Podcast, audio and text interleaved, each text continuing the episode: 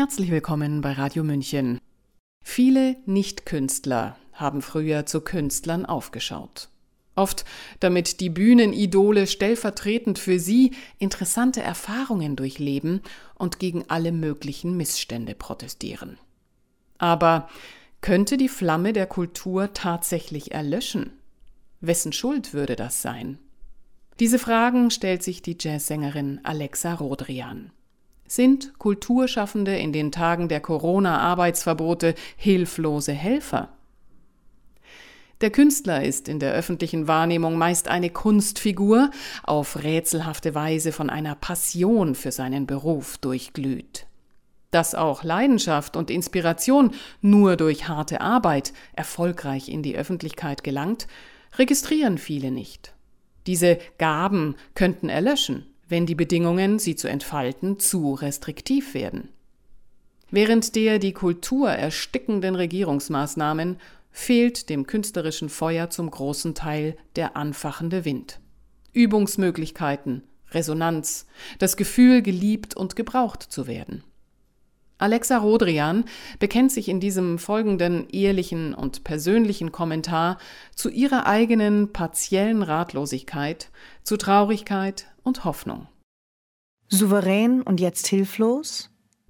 Dieser Text erschien zuerst auf dem Portal Hinter den Schlagzeilen. Neulich sagte eine von mir sehr geschätzte und mir immer noch im buchstäblichen Sinne nahestehende Freundin, ihr wart immer so souverän und jetzt seid ihr so hilflos. Mit ihr meinte sie im Speziellen meinen Mann, mich und im Allgemeinen wohl unsere Branche, die heute gerne als die der Kulturschaffenden bezeichnet wird. Dieser von ihr durchaus gut gemeinte Satz löste in mir eine Kaskade von höchst ambivalenten Gedanken und Gefühlen aus. Er repräsentiert in merkwürdiger Weise das, was sich seit vielen Monaten in mir und in uns abspielt. Fangen wir mit Souveränität an. Eines der vielen Stigmata, denen wir uns als Künstlerinnen unser ganzes Leben ausgeliefert sehen. Denn souverän sind wir nicht einfach so. Nein, das müssen wir uns hart erarbeiten. Um souverän zu werden, müssen wir lernen, unsere Kunst, Musik, Lyrik und unsere Darstellung von der subjektiven Betrachtung des Publikums zu lösen. Wir müssen Vertrauen in unsere eigene Sprache, den Prozess des Kreierens als essentiell verinnerlichen und als die eigentliche Magie zu verstehen. Den Erfolg können wir nur als sehr unstetige Koordinate in unser Leben integrieren. Auch verstehe ich Souveränität als die Fähigkeit loszulassen von sich selbst, von einengenden Ideen, Schubladen, Vorurteilen und last but not least braucht es natürlich ein großes Maß an Selbstreflexion und Differenziertheit. In diesem Sinne haben wir gelernt zu lieben, was wir tun, und wir tun es so gut wir können. Meist haben wir jahrelang intensiv geübt dafür. Wir haben studiert, uns demontiert, wieder aufgebaut, sind viele Male auf und wieder abgetreten. Wir haben Geld verdient, es ausgegeben und Steuern gezahlt. So weit, so gut.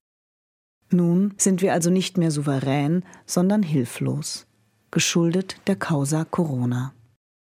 An dieser Stelle sei gesagt, dass ich als hilflose und nicht mehr souveräne Kulturschaffende mich jetzt wahrscheinlich schnell an die Idee gewöhnen würde, nun hilflos und nicht mehr souverän zu sein.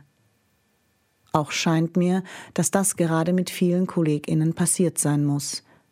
Denn nur so kann ich mir die für mich schon fast unerträgliche Stille aus ihren Reihen erklären. Ich persönlich aber möchte mich nicht an so eine Idee gewöhnen, Vielmehr möchte ich wissen, was würde hilflos aus mir machen.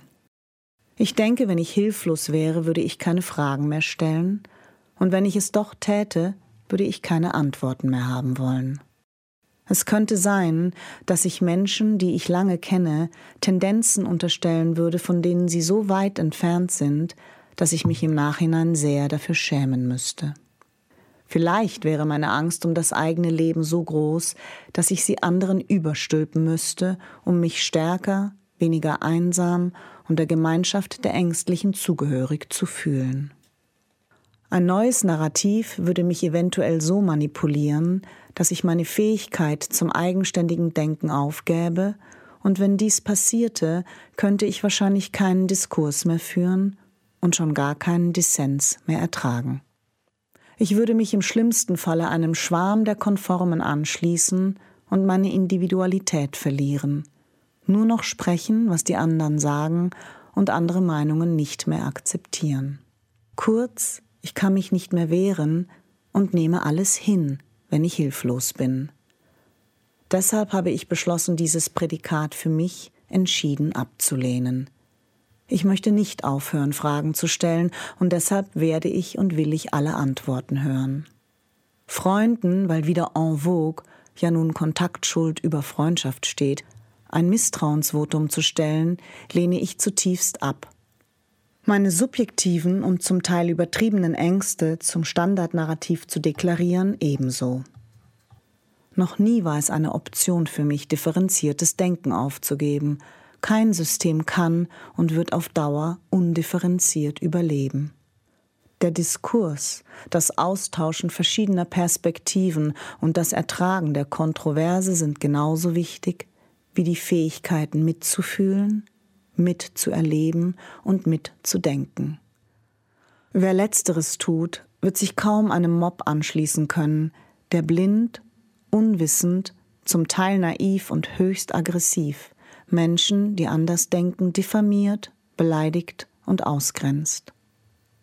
Meine Freundin sprach ohne es so zu meinen aus, wie das Gros der Gesellschaft zu uns Künstlern wirklich steht.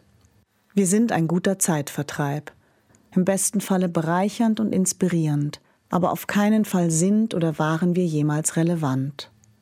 Dementsprechend wird kaum nach uns gefragt, geschweige denn für uns gekämpft. An dieser Stelle möchte ich realistisch einfügen, dass auch für systemrelevante Berufe wie zum Beispiel die der Pflegerinnen und Erzieherinnen keiner außer die Betroffenen selber auf die Straße geht. Einziger Unterschied, wir werden gerade gänzlich ausgeblendet. Man findet sich damit ab, dass Tausende im Berufsverbot sind und viele ihre Profession danach nie wieder ausüben können.